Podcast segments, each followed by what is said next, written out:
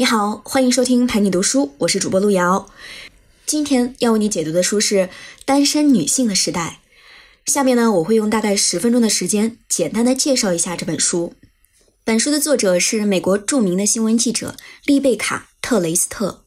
这是一本关于二十一世纪美国单身女性话题的纪实作品。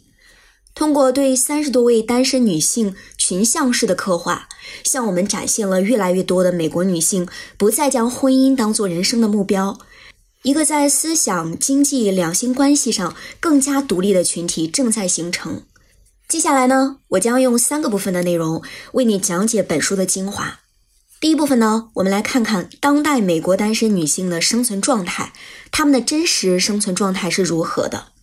第二部分呢，我们再来看看美国女性的自我意识、社会角色经历了怎样的发展，女性单身又是如何成为不可忽视的社会潮流的呢？第三部分呢，我们再来说说未来。如果说单身女性的时代即将来临，那它将会对社会带来怎样的影响呢？社会又需要做好哪些准备呢？好，我们先来看第一部分：当代美国单身女性的生存状态。在欧美，未婚女性承受着巨大的婚姻焦虑。尽管女性的结婚年龄在迅速的推后，但社会的主流观念却还没来得及同步更新。作者在书中就列举了美国民众对单身群体的一些常见误解。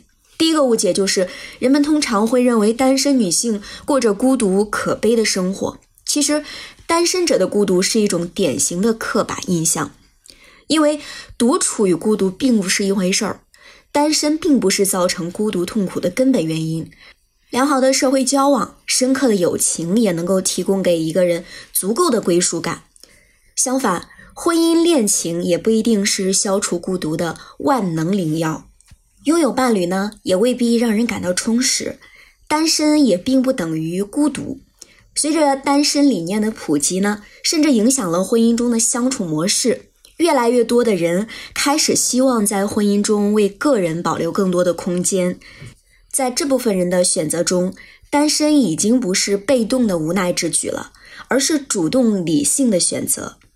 人们渴望在亲密关系与个人自由之间寻找平衡点。那第二个误解呢？是这一群体过度的自我关注，既自私又自恋。还有人认为，幼稚而不理性的婚恋观是女性单身的最大元凶。被宠坏的都市女白领们要的太多，她们既要完美的恋人，也要完整的自我；既物质主义又精神至上，既要伴侣又不肯放弃事业，这使得她们在现实中难以找到能够满足预期的婚姻。对于这种看法呢，我们不妨换一种思路啊。如果把关注自我作为一种中性表述的话，的确，越来越多的女性因为自我实现而推迟婚姻。婚姻结合不再像过去一样是获得成功和幸福的必要途径了，也不是体现自我价值的唯一载体，而仅仅退化成了一个选择。理想的婚姻固然能够带来美满和幸福，但是有意义的人生却不一定需要婚姻。通过对以上两种常见的社会误解的分析，我们可以发现啊。婚姻的重要性和必要性都在逐步的降低，婚姻的重要性自然也就随之下降了。好，以上呢就是我们要讲的第一部分内容。我们发现啊，无论是美国还是我们中国，单身女性的人数都在不断的攀升，但主流的社会观念啊，依然将女性的价值绑定在婚姻是否成功这一个条件上，而忽略了一个自由、独立、重视自我的群体。那我们接下来就来看第二部分，我们来看一下美国的单身女性风潮究竟是怎么刮起来的，城市化在其中扮演了什么角色？首先呢，城市化为女性单身提供了经济基础。在十七到十八世纪，美国开始从农业经济向工业经济过渡，城市提供了大量的工作机会，使得女性们陆续离开了乡村，前往城镇赚钱谋生。但是，出于对于大龄未婚女性的固有反感和歧视呢，一开始能够提供给未婚女性的职业寥寥无几，一般是助产士、裁缝、护士、家庭教师等这些被认为符合女性天性的职业。而到了十九世纪末、二十世纪初呢，美国一举成为了世界上最富有的工业国家，这使得城市的劳动力需求更加庞大了。在二十世纪初呢，纺织厂、卷烟厂、制衣厂的一半的流水作业工人全都变成了女性，而且大部分都是未婚女性，因为她们是市场上最为廉价的劳动力。城市所有提供的工种也变得越来越多样化了，可以说就业机会给了女性单身的本钱。城市化不仅为女性单身提供了经济基础，它还为女性单身营造了精神氛围。城市精神曾被无数作家所讴歌，被认为是自由的象征。而城市它既丰富又多元，就像一个大熔炉一样。在这种氛围的鼓励下呢，女性自我意识开始在都市女性的头脑中萌动了。她们开始意识到，这个世界对女性而言还有着婚姻之外的生存之道。如今，城市已不欠缺工作机会了，自我实现也不再是奇思异想。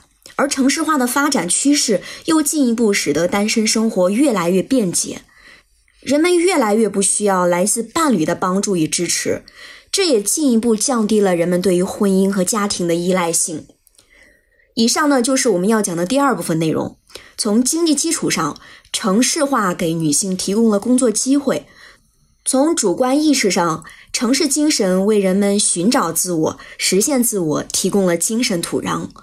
完善的社会服务让女性能够选择一种独立而非依附性的生活模式。如果说女性的单身潮自有其社会发展的必然性的话，那女性的单身风潮如果持续发展，会给社会带来什么影响呢？社会又需要做好哪些准备呢？我们先来看给社会带来的影响。首先呢，肯定是生育率降低。女性晚婚晚育、不婚不育，会对人口结构造成不可挽回的恶性影响。而随着女性年龄的增长，不孕概率也提高，孩子出现染色体异常、发育异常的风险也越来越高。那受过高等教育的单身女性们，并不是不知道这些问题啊，但经济发达地区的生育率几乎都在持续走低。在要不要生孩子这个问题上，有些女性是主观上不想生，她们更想实现自我；但有些单身女性呢，是想生，却因为各种问题不敢生。主观上不想生，那是人家的自由选择。对于那些其实想生，但因为顾虑太多而不敢生的单身女性呢，政府有没有可能采取措施呢？对此呢，瑞典的做法或许能够提供一些思路。在七十年代末。瑞典开始实行婚姻和家庭制度改革，广泛承认同居关系的法律效应，通过相应法规保障非婚生子女和女性的社会权利。其实制度的问题好解决，但生下孩子只是第一步，要解决养育问题啊就很复杂了。面对的最大的问题就是经济问题，对于单身妈妈来说，面临的也是相似的困局。女性单身风潮向社会提出了各种新问题和新挑战。面对这一日益成熟、不断壮大的女性公民群体呢？如何理解并应对单身女性的问题，是各国政府都需要面对的课题。这里不仅仅包括经济层面的平等、平等的工作机会、同工同酬，还包括更为开放的婚姻形态和生育福利政策。女性的婚姻与否、生育与否。不仅仅是爱和性的问题，也不仅仅是女性的单边问题，它在挑战大多数人的既有观念。单身不仅仅是人生的一种过渡状态，也在成为一种多元的生活方式。好，以上呢就是单身女性时代的主要内容了。感谢关注陪你读书，欢迎点赞分享，同时可以打开旁边的小铃铛，陪你读书的更新会第一时间提醒你。我是主播路遥，我们下期再会。